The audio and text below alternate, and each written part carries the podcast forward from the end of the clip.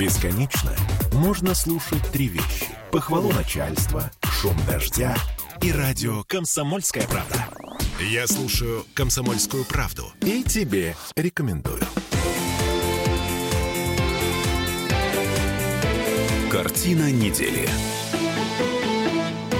А это мы вернулись в петербургскую студию радио «Комсомольская правда». Я Дмитрий Делинский. Я Ольга Маркина. Ректор гуманитарного университета профсоюзов Александр Записоцкий. У нас здесь свежие, я не знаю, как это назвать, думские думы идейки. Угу.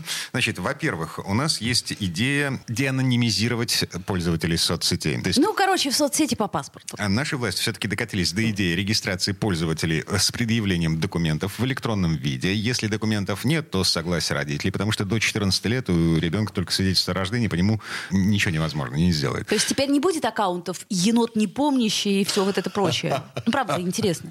А, а ты думаешь, что за енотом не помнящим стоит не 30-летний потный мужик, мужик в Я понятия не имею. Я имею в виду, что смысл по паспорту, если ты будешь, ну, в общем, да, придется, наверное, своим именем а, регистрироваться. Нет, не обязательно. А, то есть совершенно. просто это, вход, это все да? нужно для... Я правильно понимаю, Александр Сергеевич, это все нужно для того, чтобы наши спецслужбы не заморачивались поиском человека, который опубликовал какую-нибудь хрень, подпадающую Господи, а под действие Уголовного кодекса. заморачиваются. И также все прозрачно. У нас у всех привязаны телефоны к этим гребаным соцсетям и все прочее. То есть и так все... А я тоже ты, думаю, ты, что... Ты что, не видела левые симки, которые раздают у метро? Дмитрий, когда спецслужбам нужно кого-то найти всерьез... Mm-hmm. Они позвонят Они тебе на выключенный телефон. Да. А, Они так. найдут. Я не буду от вас скрывать. Я очень давно, вот с тех пор, как я начал разбираться в происходящем в интернете, пытаться разобраться, я сразу же стал полным сторонником детерминированности пользователей интернета. То есть интернетом пользоваться только по своим реальным зафиксированным зафиксированным данным, пользоваться легально и пользоваться открыто. No, no, no. Все остальное, я считаю, несет большую общественную опасность. Всякая анонимность в интернете, любая, она вредна для общества. Ну, я, я думаю, что в данном случае вы немножко все-таки сгущаете краски. Эта идея, она для подростков скорее даже в большей степени, да, потому что теперь только с 14 лет или если до 14 лет, то с письменного согласия родителей с паспортными данными родителей. Это хотят они таким образом, например, например, э, предотвратить и профилактировать кибербуллинг, который, кстати сказать, сейчас в школах в процентном соотношении занимает гораздо большее место, нежели обычный буллинг. И это чудовищно. Я не вижу ни малейшей пользы от хотя бы сотой процента анонимности в интернете. Нет таких Гадости можно писать кое-кому просто так, безнаказанно. А, я думаю, что писать надо, отвечая за то, что ты пишешь. Всегда свобода должна сопровождаться ответственностью. Свобода – это привилегия ответственных людей. За свое слово, письменное, устное, в интернете, да уж. люди должны отвечать. 14-летний пацан, конечно, он ответит. 14-летний пацан должен фильтровать базар и даже даже ребенок, который только-только научился писать, он тоже должен отвечать за свои поступки, ну, в меру своего возраста. Ну, то есть никак. Почему же? Ну, потому что только родители отвечают. Ну, так Что? родители пришли Это и... перед кем? Сняли ремень со стены, нет? Или не купили мороженое, или не дали играть в интернете, или лишили возможности пользования компьютером. Я понимаю, что вы, Александр Сергеевич, за, а Дмитрий, значит, против. Но мне, вот честно, абсолютно фиолетово по барабану. Я отлично помню середину 90-х 90-х годов, когда интернет появился не только как экспериментальная площадка, но как уже инструмент для общения людей. Это было круто, в том числе за счет анонимности. Но с тех пор интернет стал массовым, и туда пришло, извините, быдло. Угу. А сейчас в Facebook зайти аж тошно. Между прочим, да. вот мы с вами тут говорили о фильме «Монастырь». Да, его не Ивлеева. А было, было, было. Угу. Так, и что, вы а посмотрели его? Я не могу сказать, что я его смотрел. Я бы сказал бы так, я его пролистал. Ну и как?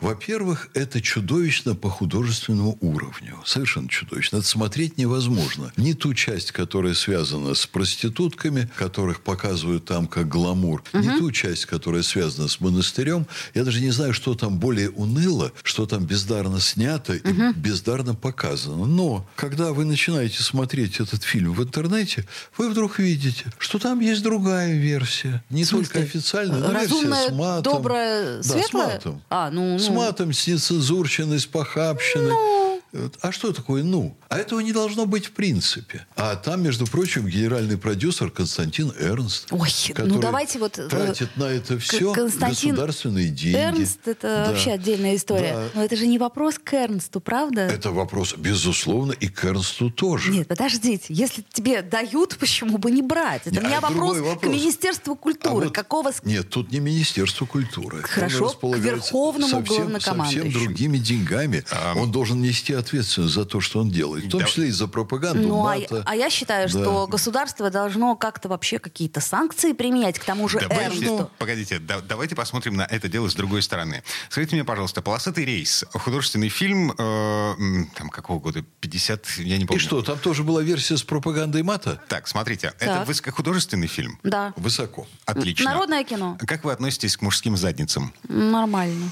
В данном случае Вы... я считаю, что задница Леонова не испортила этот фильм. Я вам должен сказать, что лично я отношусь равнодушно. Я видел этот фильм ребенком. Я тоже. И мне было просто смешно. Абсолютно. Ничего там такого вопрос, нет. понимаете, не в том, что нельзя показывать голые задницы, а дело в том, как показывать, зачем показывать, с какой степенью профессионализма и какие цели ты преследуешь. Когда режиссер-подонок ставит в Новосибирске спектакль и глумится там над крестом, это омерзительно по-любому. Это вы там гейзер имеете в виду? Я не буду говорить, что я имею в виду, потому что я уже употребил крепкое слово. А что, а что Киркоров вам нет? Не а задевает? Киркоров, я думаю, со своим шоу. со своим шоу. Они тут с Басковым отожгли, значит, надели пионерские костюмы и вышли на сцену. Э, спе... Ой, нет, я не буду приводить Понимаете, вот, вот мне кажется, что вот это вот надо как-то запрещать. Вот, может быть, нет, не запрещать, а просто, может быть, очень дорогие билеты на это все. Может быть, кто-то я вам купит. скажу, что вот есть некоторые стороны жизни Запада, которые мы должны брать для себя в качестве примера,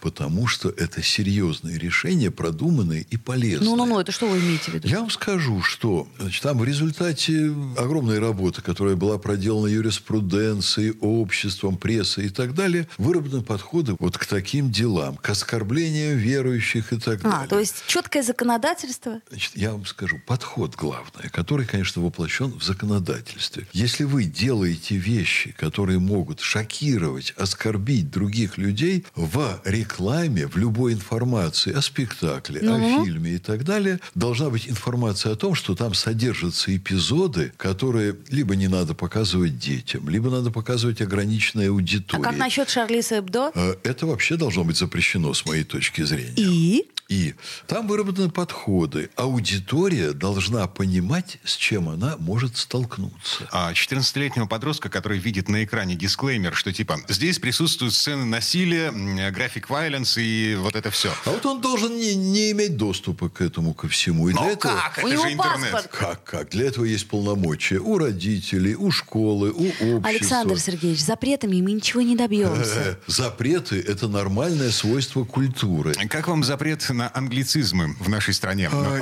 я... Госдума уже приняла закон, да, в котором будет запрещено в официальных документах в речи чиновников использовать слова типа дисклеймер. Ну, много слов. Там я очень думаю, много слов. что здесь тоже, в общем-то, есть серьезная доля здравого смысла, возможно, перевешивающая недостатки. Потому как мы видим определенные специальные языковые интервенции, которые начинаются со стороны СМИ, но совсем не бескорыстно, и мы видим очень серьезное, иногда порой опасное искажение русского языка. В чем разница между словом гендер и словом пол? Разница большая. Для меня нет. Нет, не, подождите, не это разница социальная. Гендер это не только э, половая принадлежность. Это То еще есть слово социально... гендер, оно может быть использовано в русском языке?